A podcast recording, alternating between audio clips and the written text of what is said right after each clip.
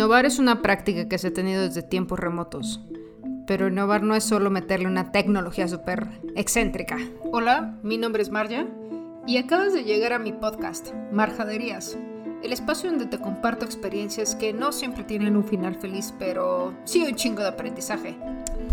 Hoy te quiero compartir cómo innovar es un cambio constante y a veces no es tan complejo como creemos. Hola a todos, bandita, ya estoy de regreso. No es lunes, es miércoles y lo sé, lo sé, lo sé. Lo acepto y lo lamento profundamente. El lunes eh, eh, tengo un nuevo trabajo, estoy trabajando aproximadamente 12 horas al día, estoy muy agotada. No estaba de humor para hacer el podcast este, el domingo, lo dediqué a mi familia, por lo tanto no lo subí el lunes, me resultó ya prácticamente imposible por la cantidad de trabajo, el martes también y pues hasta hoy miércoles dije sí o sí tiene que salir. Y aquí estoy, vulnerable y, lidiando con mi vida adulta, mis casi 33 años, eh, tratando de encontrarle un sentido a mi vida y a todo lo que estoy haciendo. y no en la forma dramática, sino creo que todos estamos como muy perdidos en, en, este año. Digo, de por sí creo que tenemos como una noción de ya estar perdidos de entradas, como ¿quién me enseña a ser adulto? ¿Cómo es eso de vivir solo? ¿Quién me enseña cómo debo de amar de la mejor manera? ¿Trabajar así o trabajar así? ¿Cómo puedo ser mujer en una sociedad? Es un tanto complejo, ¿saben? Entonces, lamentablemente no tuve como toda la fortaleza y, no me arrepiento, ¿saben? Pero no tuve toda la fortaleza para lidiar con ciertas circunstancias emocionales y decidí hacer como una pausa, pero no iba a dejar de lado el podcast. Sin embargo, ayúdenme a seguirlo compartiendo. De verdad creo que todos merecemos como esta parte de si algo les está dejando, por favor compártanlo. A mí me ayuda mucho saber que ustedes aprendieron algo, les sirvió de algo, porque si es una carrera a veces muy cansada y cuando pues uno ya está agotado, los amigos, la comunidad y todos son, son como que son esos chispazos en el motor que ayudan a que nuestras motivaciones o nuestros motivos de seguir adelante tengan como una, una nueva salida. Entonces, Hoy les quiero compartir un tema que posiblemente hemos escuchado en todas partes.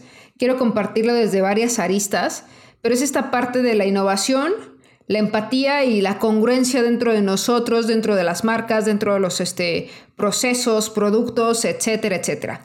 Sé que pues están pensando, sí, yo soy súper innovador o no, yo no sé innovar nada. Ah, sí, es un término súper cliché de, sí, todos somos unos cracks y está súper sexy tu propuesta, bro, y eh, no, banda.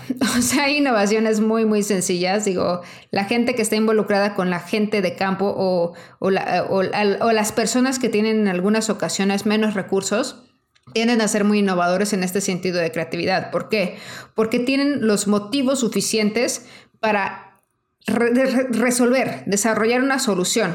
¿Sabes? Es como hasta la parte de cuando ellos hacen sus propios pues, instrumentos de trabajo y demás. Eso, ah, eso lo llamamos tecnología, por decirlo así. La tecnología no necesariamente tiene que ser toda la parte electrónica o digital. La tecnología también puede ser mecánica, manual y no precisamente a través de inteligencia artificial. Entonces, desde ahí podemos ir como viendo que hay tecnología desde tiempos remotos. Y la parte innovación existe y ha existido siempre.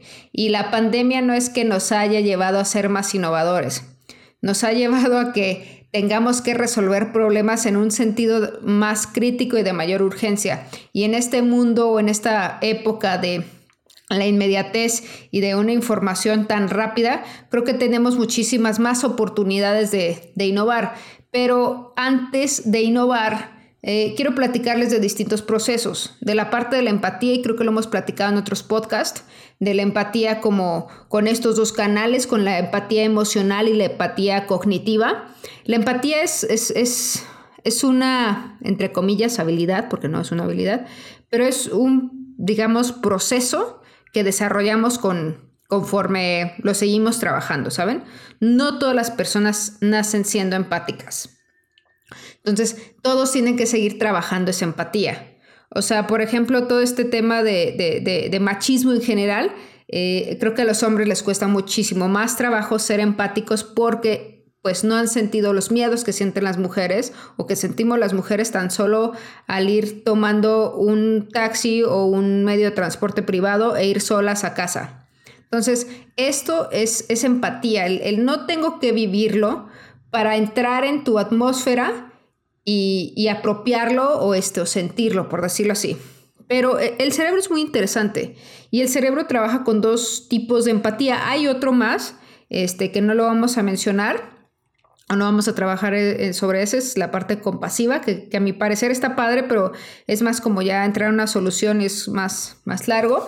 Pero dentro de la empatía, ¿por qué les hablo de empatía? Porque la empatía puede generarnos soluciones, puede generarnos negocios y puede generarnos esta parte de valor de marca como personas o como, como empresas, por decirlo así. Piensen en cuando se sienten súper, súper down o súper darkness que hicieron una tontería que ya sabían que no debían haber hecho y ah, van y se lo cuentan a alguien con quien saben que va a ser empático con ustedes. Que sabes así de, no necesito que me regañes, no necesito que me digas nada, solo pues trata de entenderme y de ser un poquito empático, ¿no? Entonces, creo que cada uno tenemos como amigos especiales o familiares especiales con los que sabemos que hay distintos niveles como de empatía. Pero dentro de esta empatía tenemos dos líneas. ¿Por qué es importante entender la empatía?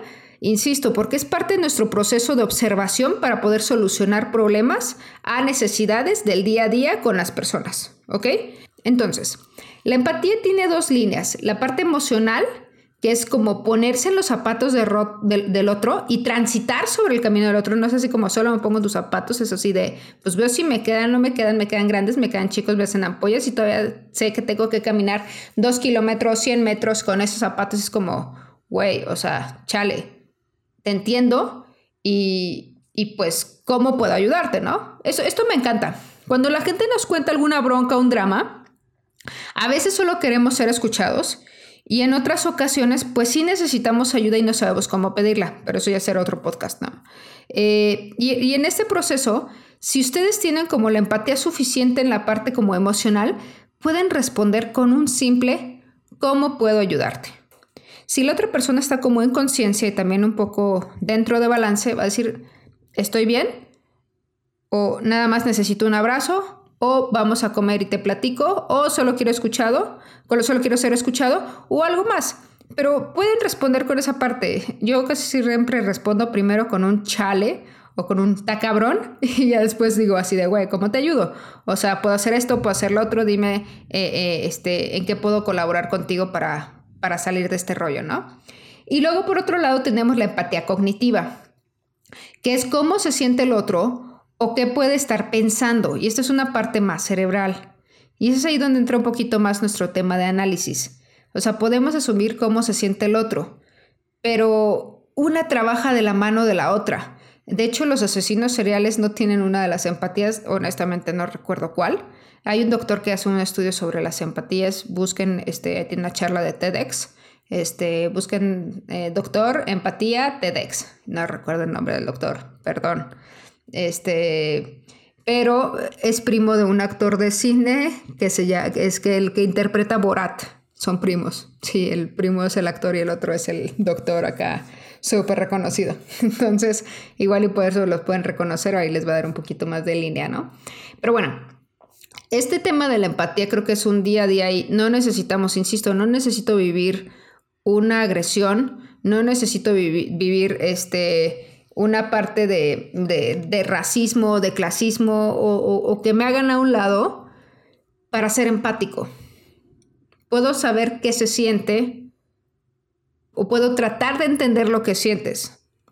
Sin embargo, vivirlo todavía genera la experiencia que es como más nutrida. Pero cuando no podemos vivirlo, podemos tratar de imaginar, de simular lo que es estar ahí y lo que es sentir eso. ¿O qué estará pensando la otra persona? Eso es súper, súper importante. Es, muy complicado el, innovar cuando creemos que ya todo existe. Cada quien tiene su manera de aplicar ese, esas soluciones. Por ejemplo, las, imagínenlo cuando alguien está lavando los platos. Súper práctico. Entonces, todas las personas tienen una manera muy particular de lavar los tratos, de lavar los platos, perdón.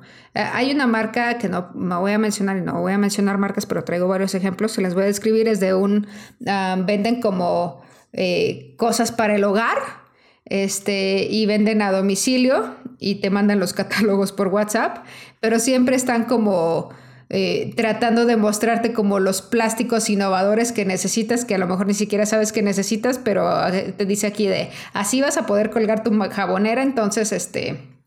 Este, este es el, la jabonera especial de nuestra marca, ¿no? Creo que hay un canal, por ejemplo, Tasty, ahí pues no hay tanto rollo de mencionarlo como marca porque pues, son generadores de contenido, pero ellos hacen muchísimas cosas como muy complicadas este, para resolver algo con un clip, ¿no?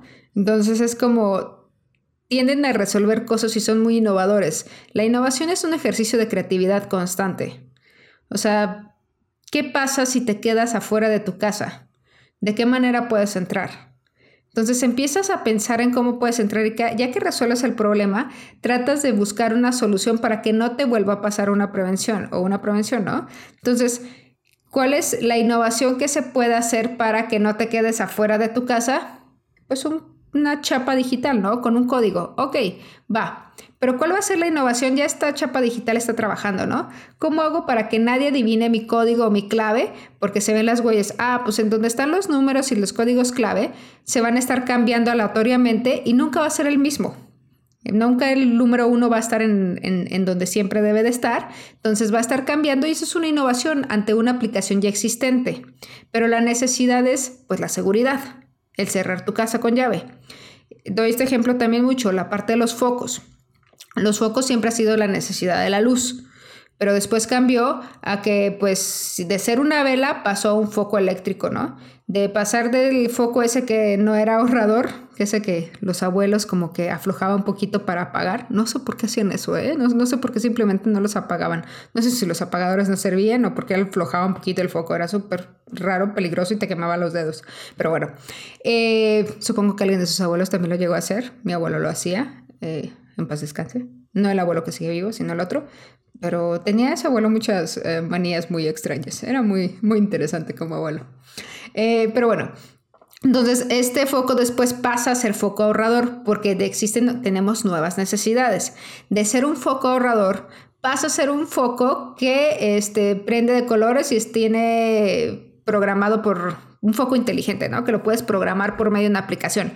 Pero la necesidad es la misma, la necesidad es la luz. La necesidad del teléfono era comunicar, pero ahora tenemos muchísimas formas de comunicarnos por redes sociales, por texto, por audio y no solo por una llamada, por video, etc. Entonces, cada uno como que con cada cosa va innovando y no tiene que ser algo súper, súper tecnológico, insisto. Hace poco vi una innovación de unas empanadas. Imagínense que ustedes van a la panadería y pues quieren una empanada, ¿no? Una empanada rellena de jamón con queso pero no saben cuál es la empanada rellena de jamón con queso. Y la señorita les dice, ¿sabes qué? Son las de, de este lado. Pero antes llegó un vato, una morra, y puso en ese lado las empanadas de atún porque pues las estuvo moviendo porque pues yo lo, ¿no? Así como, güey, pues no es aquí, las movió. Otro comensal, otro cliente. Entonces te dice, no, pues están de este lado. Y ya le das dos, tres vueltas a la empanada y dices, meh, pues sí son.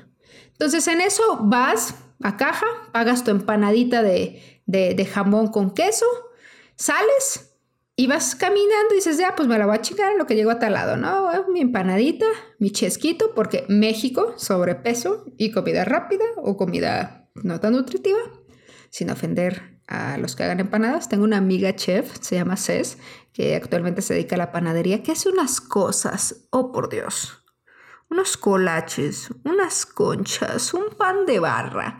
Impresionante. Si están en Ciudad Victoria y me están escuchando, por favor, búsquenla, se llama La Farina. ¿Qué, qué, cosa, eh? ¿Qué cosa? Dirían los niños de Pixar. Pero bueno, Volvamos a la empanada, vamos caminando con nuestro suba, nuestro, ah, no, no puedo decir marcas, ¿verdad? Perdón, con nuestro refresco y, con nuestra empanadita y le das una mordida a la empanada y bolas. Atún con aceitunas, como atún en lomo, atún como en adobo. Y dices, no, mamón y ya no traes lana para otra empanada. Ok.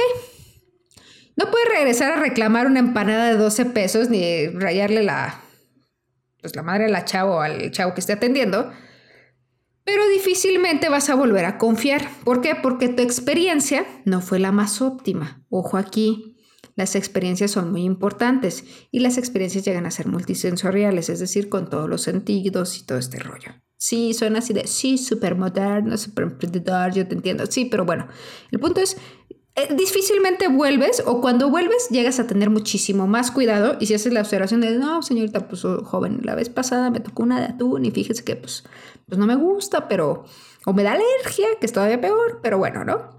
Entonces, resulta que hay un vato que dice, ¿sabes qué? Vamos a hacer un, porque hay moldes para hacer las empanaditas, ¿no? En esta panadería. Vamos a hacer un molde que tenga un grabado de lo que tiene al, interior la empanada. O sea, en la orillita, donde cierra como la empanada, ahí van a estar las letras grabadas como en un molde de acero, de esos que ya nada más metes la masa y cierras y ya este, se hace. Y va a decir jamón con queso. Y vamos a tener otra que diga atún. Y vamos a tener otra que diga fresa y otra que diga piña. ¡Wow! Eso es una innovación. No necesariamente le estamos metiendo inteligencia artificial a la bendita empanada para que nos diga qué carbohidratos tiene o cómo piensa o qué beneficios nos va a traer y si es empanada keto. No. Pero es algo muy sencillo. Y es que hay cuatro tipos de innovaciones. Está la innovación como de mercadotecnia, que en este caso pues es como los etiquetados. Hay un ejemplo de una cerveza que se enfría, la etiqueta, o sea, cuando la cerveza está suficientemente fría, la etiqueta es este, termocromática y de ser blanca cambia a ser azul. La cerveza es la misma, el sabor es el mismo. Simplemente cuando la agarras y dices, ya está la etiqueta azul, es como, ya está mi chela lista.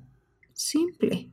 Si, la sopa, si, las tapas de las sopas instantáneas cambiaran de color, así cuando ya está súper cocida tu sopa, que son sopas súper plásticas, dirías, ah, ya está mi sopa. Y ese tipo de cosas son innovaciones. Entonces, es la innovación de mercadotecnia es algo que se vuelve como visual, pero no interviene en nada al 100 como en la parte del producto. El foco inteligente sí es una innovación completamente de producto, donde cambias como todo este rollo de la funcionalidad y tiene otras anexas. Pero también tenemos innovación en, este, en procesos. O sea, dentro de esto, lo que decimos del ejemplo de la empanada sería una innovación de procesos. ¿Por qué? Porque va a optimizar los procesos y a lo mejor los vuelve un poquito más largo el tener que colocar en ciertas líneas como la parte de producción de empanada, pero a la larga sabes cuántas empanadas te van a quedar de cada una, cuáles se venden mejor, el cliente tiene una mejor experiencia y tú tienes una mejor organización de tu propio producto.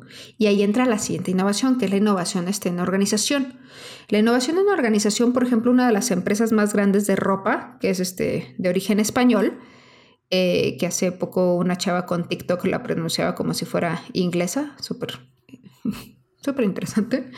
Pero e, esa, esa, empresa de ropa lo que hace es que tiene varios como códigos este, que le llaman RFID que son estos códigos que vienen adentro de la ropa. Entonces ellos para hacer el inventario, para saber cuántas prendas quedan, todo este rollo o qué tanto se mueve una prenda, realmente el Big Data para ellos es indispensable. Y gracias al Big Data y al tener todo súper monitoreado, pueden saber tendencias y saber en dónde puedo meter, en qué tienda meto más de una talla, meto más de la otra, meto más de una prenda, porque la tendencia ahí, aparte de ser marcada pues por la industria de moda, tecnología y todos esos grandes círculos, también la marca el cliente. El cliente aprueba o no aprueba una tendencia, ¿ok? Que por cierto, la tendencia del color del 2021 es color jacaranda. Tengo un documento de tendencias. Cuando compartan esto, por favor, este, en sus redes sociales, escríbanme y les paso el documento de las tendencias del 2021. Ojo aquí, todas las tendencias pueden cambiar y Google Trends nos ayuda muchísimo también a ir leyendo y viendo cómo funcionan las tendencias. Pero bueno, ese es otro tema. Ya que tenemos esta parte empática, es como yo veo que la persona, em, empatizo con, la, la sensación del cliente del haber agarrado una empanada de atún cuando quería una de jamón con queso cuando comes algo que pues te dicen que es una cosa y resulta ser otra. Y creo que no hay mejor cliente que aquel que te dice realmente qué lo hace infeliz dentro de tu producto. Esa es la información más fuerte. Cuando un cliente es infeliz y te lo comunica. Valoren eso. Y no solo un cliente como, como si ustedes tienen un emprendimiento, tienen un negocio o son una marca personal, hasta con una persona. Cuando una persona te comunica lo que le hace infeliz en tu presencia, en tu compañía, en tu relación, llámese amistad, familia, pareja, lo que sea, es lo que te va a ayudar muchísimo más a crear una mejor relación. Si quieres una relación de valor, vas a trabajar sobre eso. Y, no necesariamente tienes que estar de acuerdo. Ojo aquí, a mi parecer, bien personal, el cliente no siempre tiene la razón. A veces el cliente ni siquiera sabe qué quiere. Y en algunos casos, los clientes dicen, es que necesito esto. Y están pensando en el producto para, pensando en que es un empresario, ¿no? Dice, ok, necesito una campaña de marketing con este producto porque queremos lanzar esto. Ok, vato, pero ¿la gente realmente necesita eso? ¿O lo quieres para ti? Al final del día tú no eres el mercado y tú no eres el cliente. Hay que pensar en las personas que lo usan. Y aquí es donde vamos a entrar con, ya, ya, empatizamos, ya hablamos sobre la parte de innovación y hay un proceso muy popular, hay, bueno, hay dos, hay uno que se llama Lean Thinking y hay otro que se llama Design Thinking. Y Design Thinking es como de mis favoritos. Obviamente yo le haría ciertos cambios, como todos, podemos tropicalizar, adaptar, reducir a cuatro pasos, a cinco, pero usualmente se conoce con seis pasos. De hecho, este proceso lo desarrolló uno, el, el creador del primer mouse de, este, de Apple, no recuerdo el nombre, perdónenme, búsquenlo en internet. Me sirve que me gusta no tener al 100% toda la información como los nombres, porque, digo, aparte si lo podré buscar ahorita, pero no lo voy a hacer, porque me gustaría que también ustedes investiguen. Entonces, este vato, y, hasta pueden encontrar mejores cosas de las que yo les estoy compartiendo, pero es como en, en este, yo te pico la cresta, tú reaccionas, buscas y crecemos juntos, ¿no? Pero es, este vato desarrolló esta metodología como en los años 80, que es muy aplicable todavía. Muchas de las cosas de finanzas, de eh, mercadotecnia, de comunicación son teorías muy viejas pero muchas siguen funcionando y hay otras que salen nuevas. Es igual que en psicología, hay unas que ya dice, sabes que esto ya está descartado, pero esto sí es nuevo, esto, ta, Entonces todo vamos este, como adaptando, ¿no? Entonces tiene estos seis pasos. La parte de comprender que yo a mí me gusta como la parte que, que lo vuelve empático, comprendo cuál es el problema que pues e, e, empatizo con, con, esta bronca, que es pues comer, ¿no? O sea, todos necesitamos comer y es un problema de a lo mejor la gente no tiene tiempo de ir a comer a otro lado, pero comerse una empanada eh, salada con distintos rellenos como en, en, proteína le puede ayudar, ¿no? Observo cuál es el día a día de la gente. Hay gente que se está caminando todo el tiempo que van en el transporte público y como lo más rápido, aunque somos fans de los tacos, es como más rápido llevarte una empanada porque comprar una hamburguesa a lo mejor es mucho más costoso y a lo mejor es menos nutritivo, pero eso yo lo voy observando y voy diciendo, ¿sabes qué?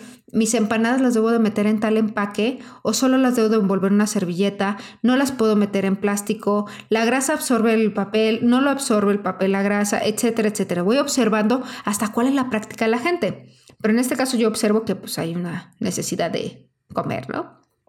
Definimos este, este tema, esta problemática, y todo esto crea como, una, como unos primeros pasos de la experiencia del usuario. Después vamos a idear. Y en esta, ideas, en esta ideación es como, ¿saben qué? ¿De qué vamos a sacar las empanadas? ¿De qué vamos a sacar los menús? ¿Y cómo van a ser? Pues vamos a prototipar las empanadas. Y en este idear y prototipar van entrando las innovaciones también. ¿Por qué? Porque aquí es donde vamos a ir viendo y, ante todos estos pasos de design thinking, design thinking, se pueden estar regresando. O sea, pues si sabes que prototipamos y no jaló. Necesitamos cambiar este sabor, necesitamos cambiar la estructura de la empanada, necesitamos cambiar este... Me encantan las dino empanadas, ese meme se me hace precioso. Eh, pero podemos ir prototipando y viendo cómo regresar. Para esto el siguiente paso es testear. Es de los más valiosos, el testeo porque es cuando la gente vuelve práctica las cosas. Cuando la gente empieza a usar los materiales realmente como son o como son funcionales o como deben de usarse. Y aquí podemos cambiar muchas cosas. Hay gente, hay marcas que, este, que se diseña de una manera y la gente las usa totalmente opuesto, ¿no? Y, y se vale, completamente se vale. Pero lo que no se vale es ser indiferentes ante eso. Y por último, ya que tuvimos todo este testeo, el prototipo, la ideación, definimos, observamos, comprendimos, voy en reversa, pues vamos a implementar. diseñamos, ejecutamos y vamos viendo que funciona. Capaz de que eso después haces empanadas de concha rellena. O después de eso haces una especie de como de flautas o de tacos o de flautas de harina. No lo sé. La empanada cambia de forma. No lo sé. Pero aquí es donde tú vas entrando y la innovación realmente radicó en solo cambiar, poner por fuera el nombre. No es como que hice algo súper excéntrico. Hay cosas de innovación que son muy, muy sencillas. Este, hay otro ejemplo que les quiero traer que acaba de llegar a mi vida hace unos días. Eh, una amiga me regaló, me encantan las cajitas de metal, como estas que tienen a veces los cigarros o las, este, lapiceras o había unas de control de videojuegos. Me encantan, me encantan, me encantan. Ahí a veces guardo o, como de mentas y ahí a veces guardo distintas cosas y en Pinterest te encuentras muchas ideas para ese tipo de cajitas, ¿no? Desde la parte de camping, la parte de viajes, etc. Entonces, eh, yo las uso, por ejemplo, mucho para mis memorias SD de mi cámara, porque así se protegen un poquito más, ¿no? Pero bueno, esta amiga llega a caer mucho en la parte del consumo.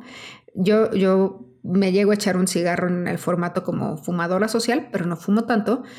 Pero fue a la, a la, este, pues, a la tienda y encontró que había una marca de cigarros que era en forma como la cajita, que era como una claqueta. La claqueta es eso que hace clac cuando hacen en el cine o en el video. Eh, toma uno, escena uno, pa, pa, pa y hacen clac. Entonces, eso es una claqueta y tenía forma de claqueta la cajita de metal de la marca de cigarros. Y me dijo, me acuerdo muchísimo a ti, que te encanta, sí, ta, ta, ta, ta, ten. Y yo, padrísimo, está increíble, muchas gracias. Y después me dijo, bueno, y te traje otras más. Y estas son las que se me hicieron muy interesantes. La de la claqueta se abre de manera vertical. Entonces está padre. Y las, las otras tres, ojo aquí, son tres cajitas de una marca de cigarros y cada una tiene un color de símbolos patrios. Y todas dicen México. Una es verde, una es blanca y una es roja. Tienen la parte como de diseño por fuera, como si fuera de estos papel picado, y dice México y tiene este grabado.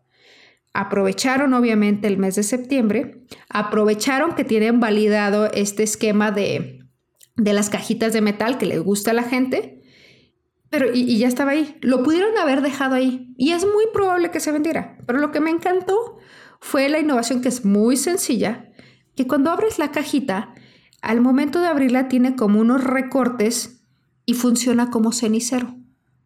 Entonces tu cajita se convierte en un cenicero. Se abre como una especie de librito, recargas tu cigarro y ese es tu cenicero. Y esa es una innovación muy simple, pero que agarraron ellos, obviamente validado que las cajitas de metal se, venden, obviamente que estábamos en la época de septiembre de todo este rollo patrio, vendes tres cajitas porque pues pudiste vender una caja que fuera con los tres colores, pero no, hay que hacer las tres cajas. ¿Para qué? Para que nos compren más, para que tengas la colección completa. Y es una necesidad absurda pero es una necesidad del inconsciente. Y acuérdense que el neocórtex compra a través de las emociones. ¿Qué emoción te trae? ¿Ok? Súper importante. Generar una buena experiencia emocional va a generar más ventas. Aunque el producto no lo necesites o no sea lo ideal, pero si tienes una buena experiencia emocional es como verbo mata carita. Pues es muy probable. Es muy probable que sea súper carita, pero tengas un muy mal este, manejo de, relación social. Y hay gente que no somos tan agraciados, bueno, no, no me siento tan fea. este, tengo lo mío. Pero que, que, que, que es esta parte donde tengamos como más la parte emocional y a lo mejor la gente le interesa eso, porque la parte emocional es muy importante. Y por otro lado, pues muchas de las decisiones vienen del subconsciente y en el subconsciente hay emociones todavía más como cubiertas, ¿no? Que no salen al 100. Entonces, volviendo, esa cajita o esas cajitas yo las tengo y tengo las tres, pero es toda una estrategia. Es súper interesante y no lo vemos, no lo analizamos hasta que estamos ahí. Y las innovaciones pueden ser muy sencillas, hasta de la forma de entrega de compras o cuando empaquetan las, las, las, cachuchas, las gorras o la nueva parte de paquetería que antes era como los rollos de burbujas y ahora ponen bolsas bolsas llenas de aire que protegen muchísimo más que un rollo de burbujas. ¿Ok? Entonces, ese tipo, si te envían una gorra, a lo mejor te la envían adentro de una bolsa. y proteger totalmente tu, cachucha, tu gorra, ¿no? Ese tipo de innovaciones son innovaciones muy prácticas que pueden beneficiar en estos cuatro procesos. Y sé que la palabra llega a ser como usada muy comúnmente y es como a veces de cierta manera pierde un valor. Pero hay cosas que se pueden innovar desde algo muy sencillo. No necesariamente tenemos que hacer la superinvención del cerdo con el chip incrustado que hace Elon Musk. No, investiguen esa nota, está interesante. Y, bueno, ya para cerrar, recordemos el tema de la congruencia. La congruencia entre el pensamiento, la palabra y la acción de las cosas o de lo que estamos haciendo. Porque creo que ya llevo un rato en, este podcast. Este, porque creo que ya, nos, echamos un buen ratito. Eh, piensen en esta parte de la congruencia, de si lo que digo, lo que hago y lo que pienso es, hace sentido para mi cliente y yo también lo tengo es súper importante. Se buscan marcas más humanas. Buscamos que los humanos seamos más humanos, más empáticos, más emocionales, menos indiferentes al dolor ajeno. Y no necesitamos ser una generación de cristal, como tanto dicen, para ser empáticos. Tampoco es necesario linchar y ser jueces y linchar a toda persona y, este, quemarla. No. Tenemos que educarnos. Y a través de la educación vamos a poder ser también más empáticos el ponernos en el piel del otro, ¿va? Los quiero dejar con algunas preguntas para que, puedan tenerlas. Y esto también las escuché, las vi en otro libro y las escuché en otro podcast y he estado como investigando. Ah, hay un, un autor este, de Pregúntate el por qué, creo que se llama su libro, se llama Simon Sinek. Este, tiene muy buenos temas sobre marketing y demás, se los recomiendo altamente. Hay un libro que se llama Las innovaciones que cambiarán tu vida, que a mí en lo personal me gusta muchísimo. Este, también lo pueden encontrar, esta parte está súper barata ahorita, cuesta como 100 pesos. Pero mi pregunta es, piensen en qué los inspira, o sea, qué los está moviendo. Y en el tema de su audiencia o de sus usuarios, su familia, su pareja, sus amigos, ¿qué les quita el sueño? o hasta ustedes, que les quite el sueño. Y a través de eso vamos a poder desarrollar mejores soluciones. ¿Qué le preocupa a la gente? ¿Cómo puedo ayudar? ¿Realmente dentro de la pandemia te preocupa qué comer? ¿O te preocupa regresar vivo a casa? ¿Qué le preocupa a la gente? ¿Qué quieren? Y eso creo que nos va a ayudar a ser mejores. En fin, creo que valió la pena el, haber esperado para construir este podcast. Honestamente es complejo a veces estar al 100 anímicamente en tiempos y todo. Somos humanos. También tengo altas y bajas. Y ustedes lo saben, este podcast para mí es un escaparate muy fuerte. Emociona mucho hacerlo. Pienso mucho en ustedes cuando lo estoy haciendo de verdad. Siento que estamos platicando y que nos estamos echando un vinito, un cafecito, algo por el estilo. Estoy infinitamente agradecida con mis alumnos y exalumnos que me están escuchando, este, con, que, muchos han convertido ya en, en amigos y cercanos y la admiración es mutua. Por favor, reciban mi admiración total. Este, con mis amigas, con mis amigos, mi familia. Agradezco mucho que sigan ahí escuchando este podcast, ya que van 10 capítulos de verdad es, es, una parte de la escalera que a veces es un poco pesada subir. Entonces, les agradezco muchísimo si comparten esto en sus historias de Instagram o en sus redes sociales en Facebook para seguir validando y seguir trabajando juntos. Si les ha sumado algo, compártanlo, échenme la mano con eso. Digo, no, no, no lo hago porque no está monetizando este podcast. O sea, no estoy monetizando con ello pero para mí es más valioso que podamos crecer como sociedad y saber que lo que estoy haciendo tiene un sentido y tiene un sentido de vida. ¿Va? Les mando un abrazote. De verdad, los quiero, los amo y los admiro mucho por estar ahí y seguir adelante en esta vida que a veces se torna muy compleja. Un abrazote. Ahora sí, nos vemos el siguiente lunes. Chao.